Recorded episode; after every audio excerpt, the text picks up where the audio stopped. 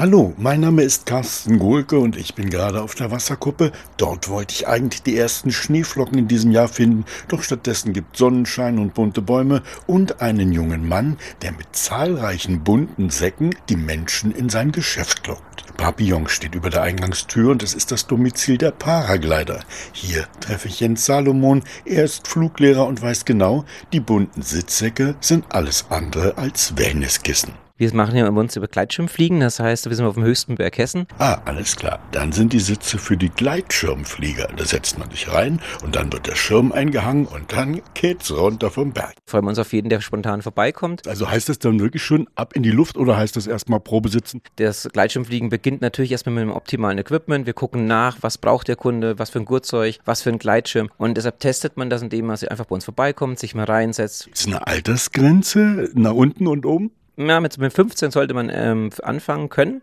wenn es passt. Und der älteste Pilot, den wir mittlerweile gehabt haben, war wirklich 89 Jahre. Der hat sich nochmal eine letzte Ausrüstung gegönnt. Also vielleicht wird es auch die vorletzte gewesen sein, das weiß ich natürlich nicht. Ich würde es ihm gönnen, dass es noch viele Zeit länger äh, mitfliegen kann. Aber das ist dann schon wirklich sehr gewagt. Also das ist schon echt cool. Eine der Möglichkeiten, die man auf der Wasserkuppe erleben kann, wäre Gleitschirmfliegen. Geöffnet ist täglich? Absolut, sogar sonntags von ähm, 9 Uhr bis 18 Uhr.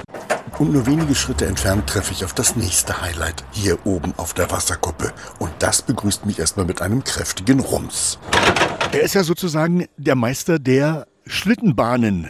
Florian Heidmann, was kann ich denn jetzt überhaupt in der Ferienzeit noch machen? Weil es heißt ja Sommerrodelbahn. Ja, der Sommer ist zwar schon eigentlich vorbei, aber ansonsten sind die Bahnen trotzdem noch geöffnet. Also der Rönnbob ist eine Allwetterrodelbahn, 1000 Meter lang. Funktioniert auch, wenn es regnet, wenn es schneit. Also das ist überhaupt kein Problem. Wir haben noch den Willi, eine Panoramabahn für die ganz Kleinen oder die Älteren, denen die Bahn zu schnell ist. Florian hat mich ganz spontan überredet, es doch einmal auszuprobieren, weil man soll ja einen wunderbaren Blick in die Rhön haben, wenn man mit dieser Sommerrodelbahn unterwegs ist. Wir sind jetzt bei schönstem Wetter hier oben.